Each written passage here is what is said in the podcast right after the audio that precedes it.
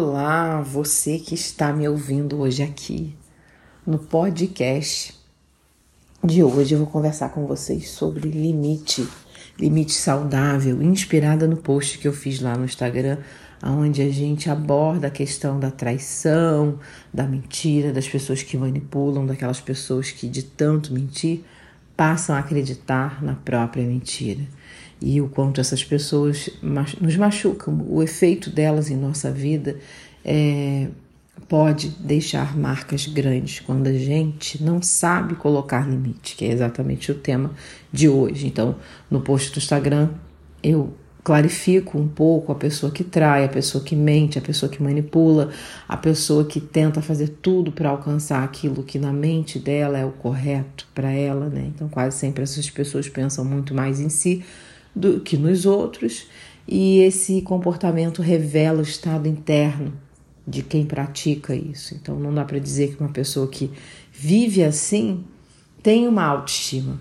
O que acontece é que essas pessoas parecem ter uma boa autoestima porque se comportam de uma maneira muito firme, muito decisiva naquilo que realizam, nas suas próprias mentiras e o que deixa essa imagem de que, nossa, ele tem, né, ou ela tem um poder de, de persuasão, ela, ela, ela, ela não é nada daquilo que ela parece ser, mas ela demonstra isso com muita clareza. Isso não é autoestima, isso é uma máscara, é uma máscara de proteção.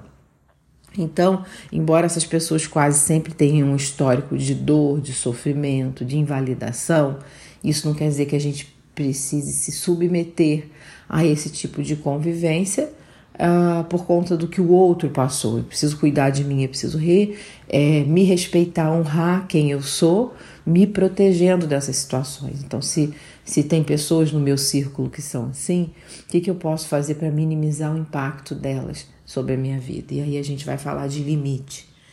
Então, a gente precisa aprender a estabelecer limite. Eu preciso ter clareza da necessidade do limite, do quais são os meus limites saudáveis que que eu, o que, que eu deixo extravasar, que já não é mais limite. E para isso a gente precisa, às vezes, fazer um esforço muito grande. Então, tem gente que tem muito claro o seu limite, né? o seu pare agora, e tem gente que não tem. Eu já fui uma pessoa que não tinha, não tinha clareza do meu limite. E principalmente em fazer demais. Então ia e fazia e fazia, então até perceber que aquilo estava dolorido demais levava tempo.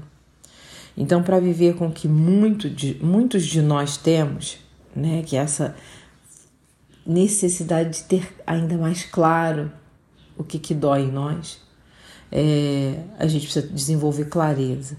E pode ser que a gente não saiba imediatamente o que nos faz bem ou mal, então eu não tenho muito claro se essa relação está me prejudicando ou não está. É, é meio estranho, eu fico naquele sentimento de que é estranho. Então a gente pode não saber instintivamente o que é nosso também e o que é do outro. Então eu sou inundada por sentimentos, por sensações e há uma confusão, há uma falta de clareza. Isso é meu, isso é da outra pessoa, o que está acontecendo aqui? E aí a gente passa a ter dificuldade de reconhecer também os nossos direitos. E quando a gente está assim, obviamente que está difícil escutar quem a gente é. Então, provavelmente eu tenho uma história de abandono lá atrás. Então, hoje fica muito difícil não me abandonar. E esse não me abandonar aparece como? Aparece nas relações que eu tenho. As pessoas que estão próximas a mim evidenciam o que acontece, aconteceu dentro de mim.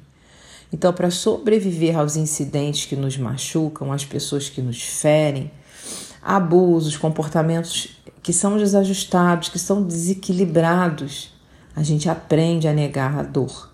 A gente nega a dor, a gente nega a loucura, a gente nega a confusão de não ter clareza do que está sentindo, do que está vivendo, do que está querendo, do que está acontecendo. Então, se a gente vive num sistema que a regra é não tem limite, não existe limite, a gente está vivendo um processo de continue não tomando conta de si mesmo. E aí a gente pode ser invadido pela vergonha. Toda vez que a gente sente que, putz, eu preciso colocar um limite aqui, preciso colocar um ponto final aqui, preciso impedir que isso aconteça novamente. A gente às vezes é inundado pelo sentimento de vergonha. Então eu tenho um cliente meu que ele fala, né, ele trouxe isso para a sessão, que ele estava no processo de recuperação, já tinha quase 10 anos. Né? Ele estava em processo de recuperação de abusos físicos quando criança. Então, ele foi abusado sexualmente e emocionalmente quando criança e estava em recuperação. E aí, na, na sessão, ele fala que ele é bom em estabelecer limite, que ele, hoje ele consegue estabelecer limite, só que ainda, tá? Então, ele, ele tem clareza de que ele consegue estabelecer limite, uma vez que ele está ali se sentindo magoado, sentindo que o outro está ferindo, está invadindo o seu lugar, só que ele ainda sente é, que leva um bom tempo para ele ter essa clareza de que aquela, aquele primeiro contato, segundo, terceiro, décimo, está ferindo, é abusivo, pode levá-lo para um lugar que ele já conhece, um lugar de dor e sofrimento. Então, ah, eu, eu rapidamente corto com o outro. Entretanto, ele até ter clareza de que tá tóxico, tá doentio, tá ferindo, ele precisa de um tempo maior, ele leva um tempo maior para perceber isso. Então o que acontece aí, gente, é que a gente acaba desenvolvendo muita tolerância à dor e à insanidade. Então quem passou por abuso, por abuso físico, emocional, quem passou por negligências em geral, quem não teve aquilo na, que, que era necessário ter nos primeiros anos de vida, na primeira infância, na segunda infância. Então, às vezes o trauma é o trauma de não ter tido o que era necessário. Então, eu não fui abusada sexualmente, ninguém me xingou de palavrão, nem bateu na minha cara, mas não me deu o que era necessário. Então, eu não tive necessidades básicas, primais, é, supridas. O colo, o contato, o afeto, o reconhecimento da minha existência por algum motivo, quem cuidava de mim não tinha condições de me dar e eu não tive. E exatamente ao que se refere a essa grande falta, essas grandes faltas das necessidades básicas lá da primeira infância, é, isso se torna traumático por quê? Porque era algo que era insubstituível, não tinha como não dar isso para a criança, a criança precisava ter. Então é traumático também. E aí, quem não teve isso, para além das pessoas que passaram pelo abuso, passam a desenvolver realmente grande tolerância à dor. Podem, né? Podem desenvolver grande, grande tolerância à dor, à insanidade. Então, por exemplo, quem trabalha com os alcoólicos anônimos costuma dizer que o alcoólico ele desenvolve uma alta tolerância ao álcool, ao álcool e isso permanece com ele. Então, é, bebendo muito ou bebendo pouco, essa tolerância está ali, está presente. Então, é, a gente que está lidando com a dor, que está lidando com traumas, com abuso, com, com a falta das necessidades primárias atendidas, é, também está é, lidando com alguma maneira, é, de, em alguma maneira, com essa violação do que é meu, do que é do outro. Então, dessa violação de limite. E às vezes fica realmente difícil discernir quando alguém nos magoa, quando a gente magoa alguém, porque a gente também magoa o outro, ou quando a gente se magoa.